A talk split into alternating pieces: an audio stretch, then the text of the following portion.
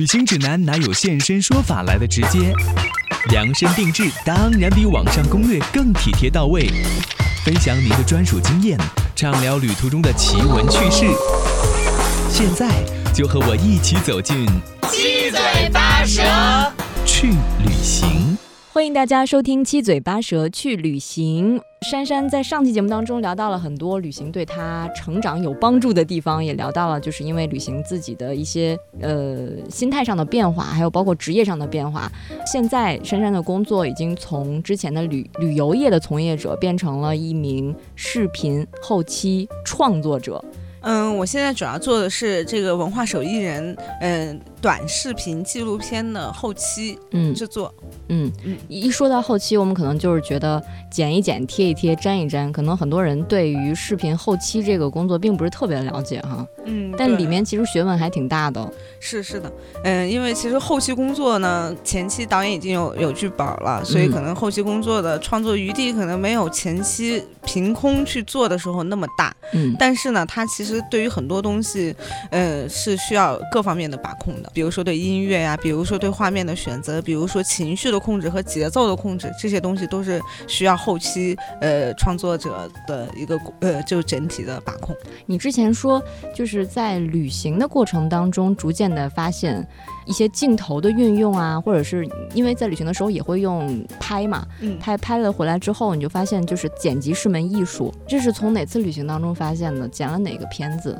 是这样的，就是其实我开始想做视频，就完全是因为旅行，嗯因为因为是这样，就是当你发现只只有图片和文字完全无法带给大家，就是你在当地的那种感受的时候，你就会想把这个东西立体化了。立体化了，我现在能想到的方式可能就是视频啊。现在就是由于这个网络大环境下，可能看过有很多就是别人做的视频的内容，然后自己也想去把它给做起来，所以这时候我才愿意去接触这个视频。想让大家直观的感受到这个地方的风土人情。对对对，因为我当时在古巴的时候，我就会我就会觉得，就是不是动起来的那种感觉，不是那个就是海就是冲击那个堤坝的那种声音，就完全没有办法呃感受到那种。所以有有些地方、有些国家的风景，它必须是通过视频的手段才能够让你会更立体吧。哦。因为你看，我们做广播，我们看不到画面啊。嗯，对啊，呃，其实就比比如说，就是当时我我在那个就是古巴这个海边的时候，嗯当时那个海浪打上来，这种感觉，我在拍东西，哐的一下就那个那个浪就把我给浇过来了。哦，像这种东西，你是拿如何拿拿一个照片去把它表现出来，就很很难。但如果要是你有视频的话，你就可以表现出来这种当时的滑稽，以及这个这个就是你想加勒比海的那个就汹涌，嗯这些东西你都可以可以感受得到。然后后来我在网上其实有一部片子是给我就是感触特别深，就是他是一个呃意大利的这个人，他他当时在做后期，他也是他实际上一直是做剪辑师的。嗯，然后他后来他出去旅游，拍了一部举世闻名的土耳其瞭望塔。嗯它是一个特别明显的，就是用镜头语言去表现这个土耳其的。因为其实当时土耳其瞭望塔出来的时候，大家会被它深深的吸引，是因为它用了很牛的转场技术，所以最后就被大家给就是给发掘了。嗯他当时用的一首背景音乐，也是一个意大利呃，就是作呃作曲家呃用的，叫做《Experience》这个这首呃音乐。它现在在这个网易云音乐上面呢，它就变成它的这部片子就变成了这首音乐的 MV。所以这部片子很很很牛，就嗯他就是用这种他拍到的这些镜头，他当时出去的时候，我我看过他写的那篇文章，他就用了两部呃两个呃，就是一个单反机和一个嗯手机。然后去记录他在土耳其旅行的过程，回来以后他自己因为自己是剪辑师，所以他能很好的控制。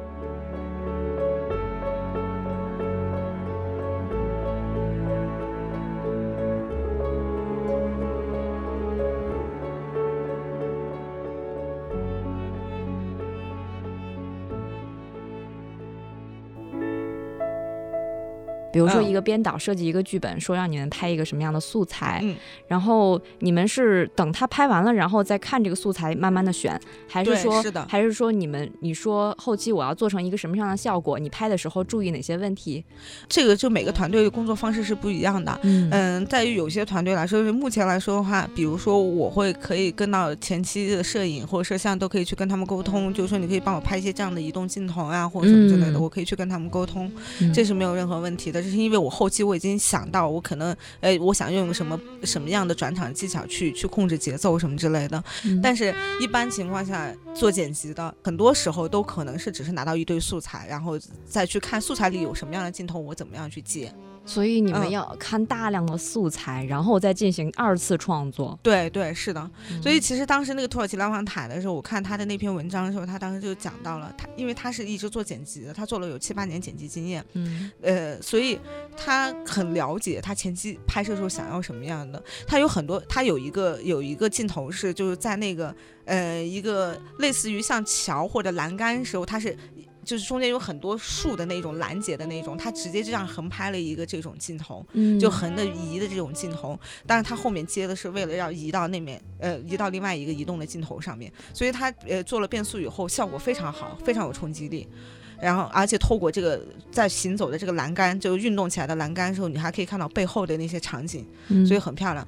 但土耳其拉旺塔最让我觉得比较舒服的一点是它。体现了当地的人文风情，它不光是运用了这些镜头的语言，它很好的把土耳其给呈现出来。因为我是去过土耳其的，而且我在土耳其没拍出什么东西。那我可不可以理解嗯说，就是如果你做了一段时间后期的话，你就更知道你需要什么样的素材，然后对拍摄会更有帮助。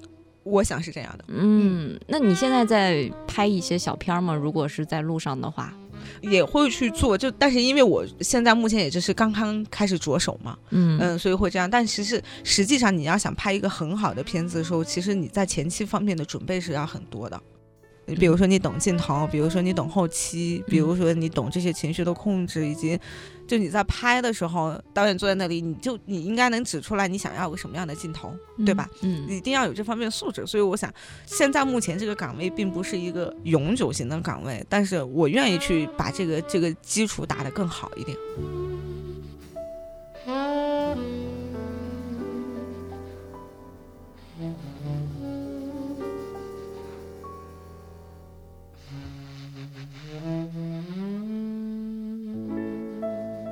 我觉得创作这个事情很有想象力，很有创造力这样的事儿，但是它有时候也是在美化，就是嗯因为你也许旅行并没有那么美好，但是嗯你只能把镜头里面的这些画面也好，只放一部分进去。你是放那些最好的、你最满意的，还是说把那些不好的也放进去？你怎么去平衡这个问题？这个其实我觉得是这样，就是这个就要牵扯到你前期在创作过程中，你想要一种怎么样的效果。其实一部片子里面，我我觉得，如果假设你想让它很有故事感和很嗯完整的叙事的话，那么嗯它应该不能只是很美好的东西。所以我我们可能会回到一个创作目的的这个事情上。嗯你这个片子是为了让大家看了很想去，嗯去真正的去体验当地的风土人情，还是说你真的要做一件你满意的一个艺术品？对，嗯，嗯你你是哪一种倾向于？嗯，我现在现在做的一些事情是想要让大家去去，然后做的嗯比较好看好玩。嗯但是我我其实想做的是更加文化方面的一些东西。但是如果就是假设牵扯到深深一点的，就是我做一个很有文化内涵，就比如说我前面刚才提到的，我说我我安排三个人在不同的呃看不同的巴黎，每个人的视角是不一样。你因为你。自己本身这个人就不一样，所以你最后出来遇到的巴黎也是不一样的一个巴黎。那么像这种就是很文化且很个人化、很个性化的一种东西。嗯那么他在里头，你就需要有一个很精心的安排。那么他的安排可能就是，我可能会遇到问题，但是我又会去解决问题。这这样的话，你的叙事才会完整，才会吸引观众去看你的这个小故事。那么，如果假设只是一个旅旅行宣传片文艺宣传片儿的话，那么，嗯，可能就不不用不用这么精心的去安排，但是你一定也会有一个准备，在你嗯。去旅行之前，你可能会想好你大概遇到什么样的镜头，就是它会变成拍摄变成你你自身的一部分，就跟我之前拍平面一样，嗯就是我遇到一个东西，我自然而然的动作是拿起相机来拍。那可能到最终想要呈呈现一个很好的这个拍摄的视频作品的话，那么它可能这个拍摄也是变成你骨子里的一部分。你遇到它了，你立马就知道要怎么拍。这个镜头要是 是推还是拉，还是平移，还是要上上摇，还是怎么样，是甩，这些东西可能已经成为你骨子骨子就是身体里的一个反应。嗯嗯，要成为这样的。一方面是想让大家。知道我在这个地方是这样的一个感觉，也希望大家能够领会这个感觉，像上去当地，嗯嗯，同时对。你这个片子也要赞扬。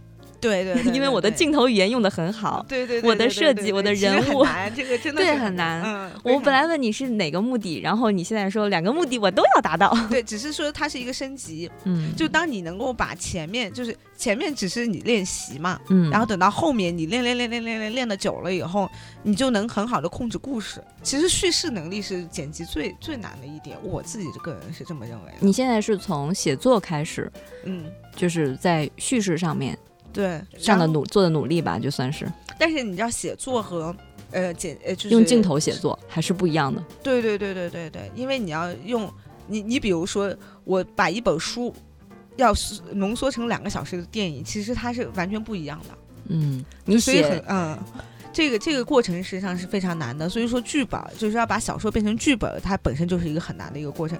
比如说我平常写作的时候，我可能呃很很随很随意的随便起一个单段，然后就抒发一下感情。但你在电影里面你就不能这么搞，因为你你前一节是什么，后一节是什么，你中间要怎么去连，这都是要用什么镜头去连，要用什么音乐去去连，或用什么人说的什么话去连，这个东西你都是要想好去安排好的。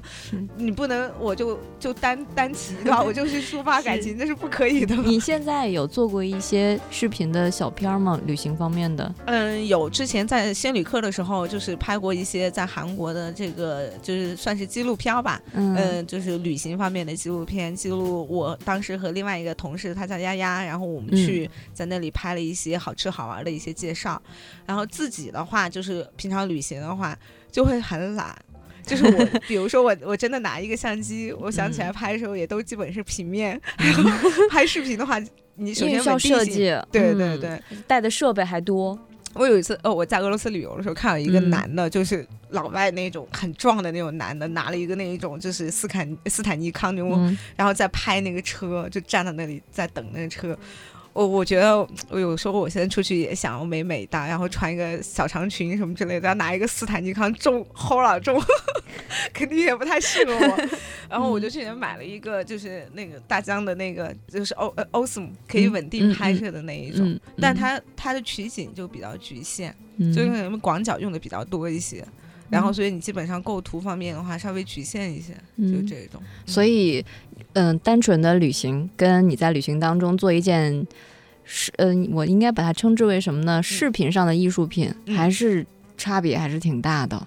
对，因为其实视频它本身这个东西有点难，嗯，但是但如果你的要求只是说我记录记录记录记录，但是呃，我现在目前可能自己自身能力也还没有完全达到，嗯，练练练，累积累积累积，沉淀沉淀沉淀，也许你现在去过多少国家或城市了？有统计过吗？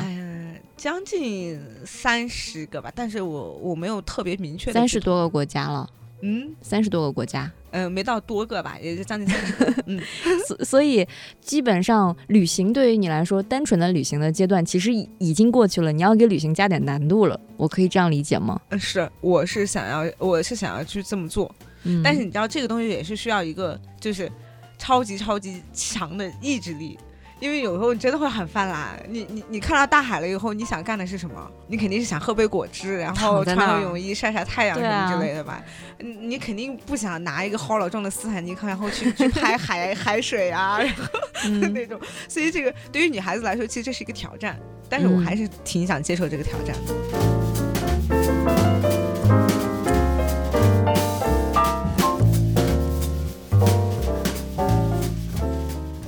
说你可以在旅行当中拍拍拍拍拍，可能剪一剪，它就能成一个小的艺术品。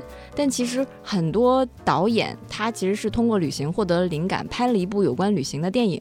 比如说，就是国产的一些片子，有什么《等风来》啊，《后会无期》啊，类似于这种旅行题材的片子。嗯，像国外的有什么呃，爱在爱在黎明破晓时，嗯类似于这爱在系列，还有什么恋爱假期那种交换生活，嗯你有什么印象深刻的就是旅行方面的这些电影吗？嗯，其实我个人的观点就是，其实旅行实际上就跟对我的那种，呃，就对影片的感觉是对对我自己是一样的。嗯，就是它在电影里是无时无刻不存在的，除了你说的这种就是专门以旅旅行为主体的这个题材的这个嗯电影以外，其实它时时刻刻在电影里存在着的。就是这种感觉，就是你说很很少有一部电影就是只是在一个屋子里拍吧，它得出去吧，得有时空转换吧，嗯得从美呃，比如说从美国跳到法国吧，嗯就很有这种这种可能性。而这种东西其实拍下来的时候，就只单看这一个镜头，它可能就是一个旅游镜头。我明白了，就是嗯如果你要拍东西，你肯定得去到一个取景地，嗯，你去到那个过程，其实也有一种旅行对的那个感觉。但是你为什么要去那个地方拍呢？是因为那个地方的文化，哦然后以及人呀、然后以及你想要的那种，呃，风啊、阳光呀，或者这些东西。就是你的镜头语言要表达对出来很多，哦对对，，所以你才会要去那个地方拍。嗯嗯嗯比如说。一部片子，我就想要在厦门拍。那他为什么要在厦门？因为厦门这个城市，它有那种都市化的浪漫情节。那么我们去厦门旅游要感受什么呢？其实也是感受它这种都市化的浪漫情节，他才要去在那个地方拍。那我就可能无法在北京去搭这种这这种景，搭这种海。嗯，所以你刚才说到了旅行和电影相通的地方，可能就在于。电影这个东西，它要表现一个地方、一个人他的风土人情，肯定跟他所在的那个城市啊，或者是，嗯，他所在地域是有嗯关系的。对，其实很多人物传记类的这个电影，它也是有这个，就是，呃，这种旅行文化是在里头，其实就是有文化在里头。啊我们旅行其实感受的也是文化，其实我觉得这些东西是息息相关的。嗯为什么现在我在做这个文化手艺人的这种就是后期工作？就因为其实我当我去把旅行放开了看，不只是说你在路上这种时光才是在旅行中的时光，所以人家不是有一句话叫做，呃，如果不在路上，那就看书，要么看书，要要么旅行。对，要么看书，要么旅行，对，嗯就是这句话。嗯，就是这个原因。其实你在讲文化的时候，其实也是在旅行。你去旅行的时候，也是在看。其实旅行是为了去当地感受当地的文化。对对嗯对，感受当地的不太一样，跟你平时生活的东西不太一样。而不嗯太一样的地方到底在什么地方？可能就是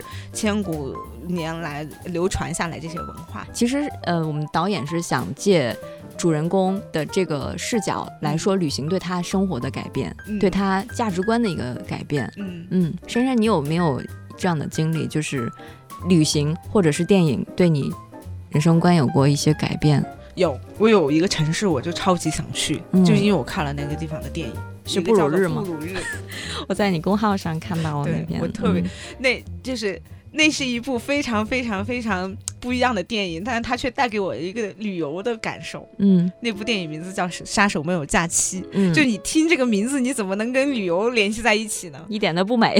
对，但是它非常美，嗯，就是这个杀手没有假期拍的很很杀手且很美，嗯就其实有点有一点小血腥，但是它其实不光是血腥，它其实讲的是一个杀手，他他有一次是误操作，就是误杀了一个小孩儿，嗯，就他是实际上去杀一个神父，但他杀杀那个神父的同时，不小心杀掉了一个小孩儿。嗯这时候他作为这个杀手，他体现了不专业性，所以他就必须要要付出代价，他的代价就是他要死。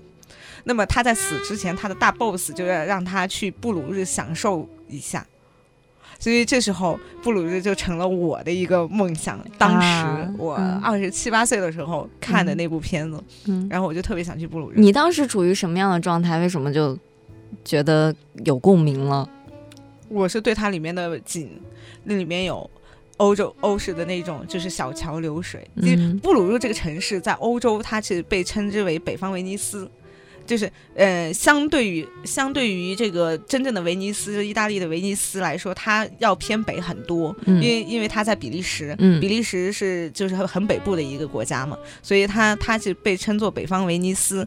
那么它里面有就很欧式的这种小桥流水，然后有非常棒的这个钢琴背景音乐，然后还有这个美女，所以你觉得这应该是把风景和影像结合的特别好的一个片子？对，因为我嗯实际上觉得它这个故事是很丰满的，但是它里面隐藏的这种就是旅游旅行的话题，就里面一个一个杀手，嗯，他就是要死的那个杀手呢，他一点都不享受，他觉得布鲁日是一个屎坑，然后这里面这这个词就出现了有一百多次。啊，然后，但是另外一个要去杀他的这个杀手呢，却却觉得布鲁日就是很美很美，他就一直在享受布鲁日，但是他他后来没有去杀这个这个他要杀的这个杀手，嗯，所以其实这个故事是还是我觉得很不错的一个故事，而且他把这个旅游的这个话题嗯。就嵌在里头，嵌的非常好，而且也体现了这个布鲁日的美。因为这个片子我没看哈，但是我听你的就是这个解读，我觉得是不是也是因为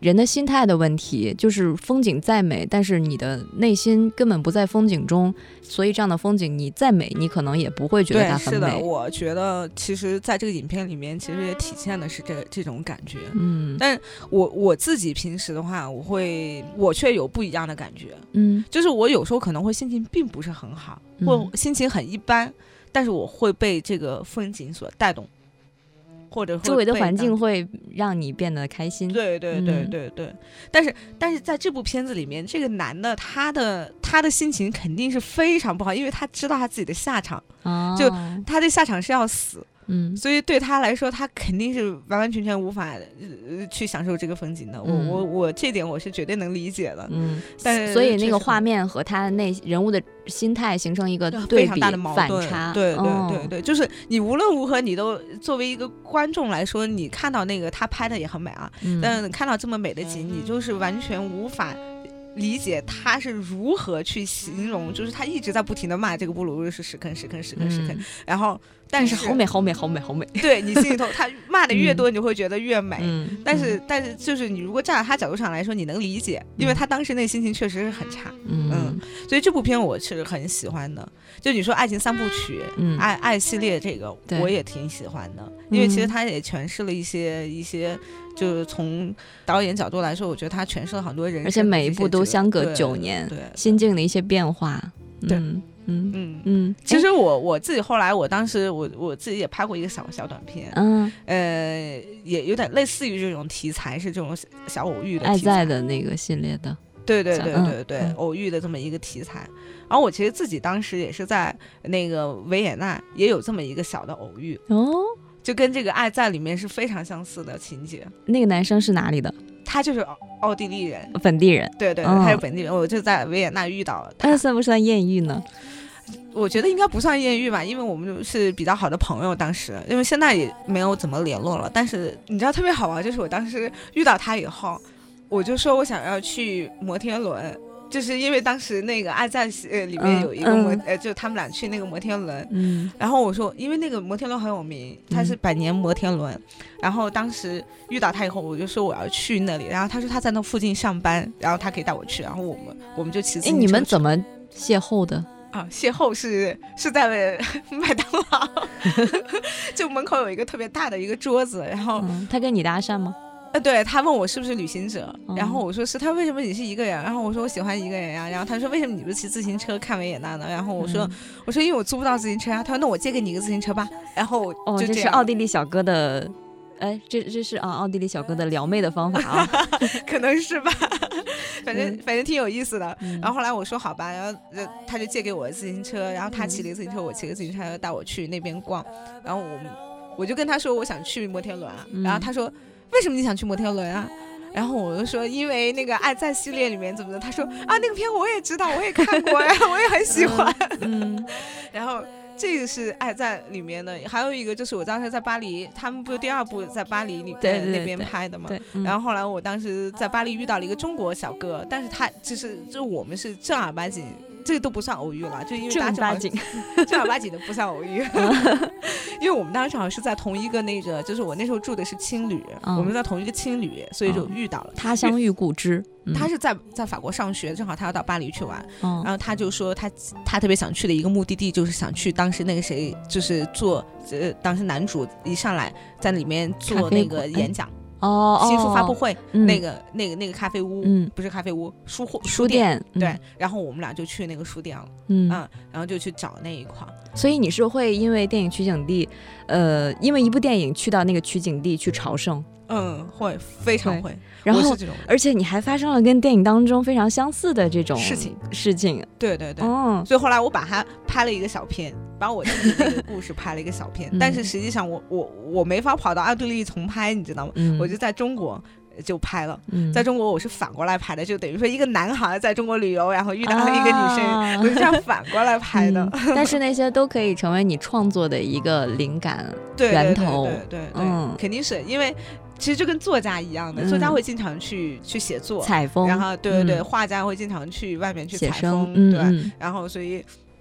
我觉得作为一个就是想拍想拍一些东西，然后这一定的，而且我这就是本来拍摄就是因为我曾经就困惑过一个话题，嗯，就是我到底是爱旅游还是爱爱摄影？现在想明白了吗？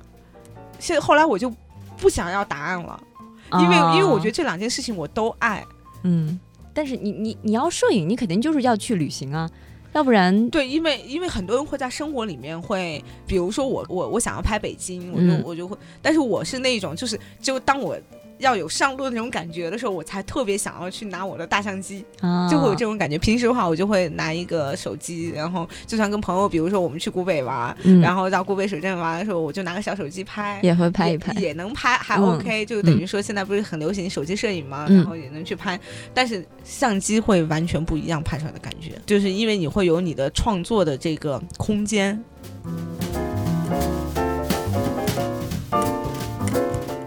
可能最好的电影就是在旅行的过程当中产生了，而且往往你的镜头语言其实不在乎说你拍什么，而是在于你双眼。你能看到什么？还有你双脚，你能走多远？你走到哪些地方去？你遇到什么样的人？对，对然后你内心的那个状态是怎么样的？可能才会出好的作品。对，嗯，所以所以旅行应该对你在拍摄这方面的帮助应该是很大的。嗯，对，还有一部片子就是嗯王家卫的《蓝莓之夜》啊，一个人要走陌生的路，什么看陌生的风景，听陌生的歌，然后什么再不经一点，你会发现什么很多事情就那样忘记了。是那个，对对对，嗯，是对的那个，就《蓝莓之夜》我，它就是一个旅行电影。其实嗯我、嗯我我我觉得甚至可以叫做公路电影嗯也可以。嗯嗯，，Nora Jones 在里面。对对对。嗯，但嗯但当时你是怎么去理解这个电影的？其实我我觉得，这就是我觉我想说，其实旅行跟生活真的是没法分开的这种感觉。嗯就是因为你你的生活有时候需要一个一个一个空，这个空其实可以用旅行来填。但是他填，他又会把你的生活撑得很丰满，因为你在旅行过程中，其实他这部电影就是他在旅行过程中，他就他是个非常长期的旅行，是个一年的旅行。他在这个旅行过程中，他在里面生活，嗯。在这个旅行里生活，他看不同的人，然后去感受别人给他生活带来的启发。其实他作为一个观察者，嗯。女主者。这个嗯。对，嗯。女主是作为一个观察者，一直去观察别人的生活，因为你在旅行里面，你的角色就是个观察者，你去观察美景、观察文化、观察当地人，然后去感受不一样的东西。其实你是在观察，所以他这个时间是一年的时间，是很长，你自己的生活也是在其中的呀。别人的生活你在看着，其实也在过你自己的生活，也可能会反思自己。我们就是旅行的过程当中，旅行及生活，看别人的生活，也在反思自己的生活，嗯，然后发现更好的自己。对，所以我我觉得这这部片子我我特别喜欢。好的，今天也非常感谢珊珊做客《七嘴八舌去旅行》，跟我们聊到了很多旅行和电影的这个关系。其实以电影的这个视角去旅行，你会发现旅行特别的浪漫，而且会有很多的惊喜，因为你要随时去观察。嗯对，电影可以带给旅行灵感，因为你有时候看一部电影，你就可以感受到这个地方你想去。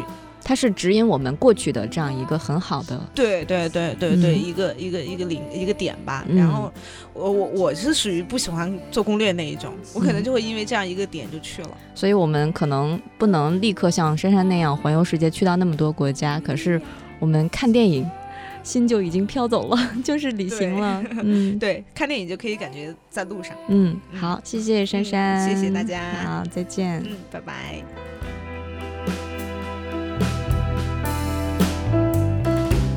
inside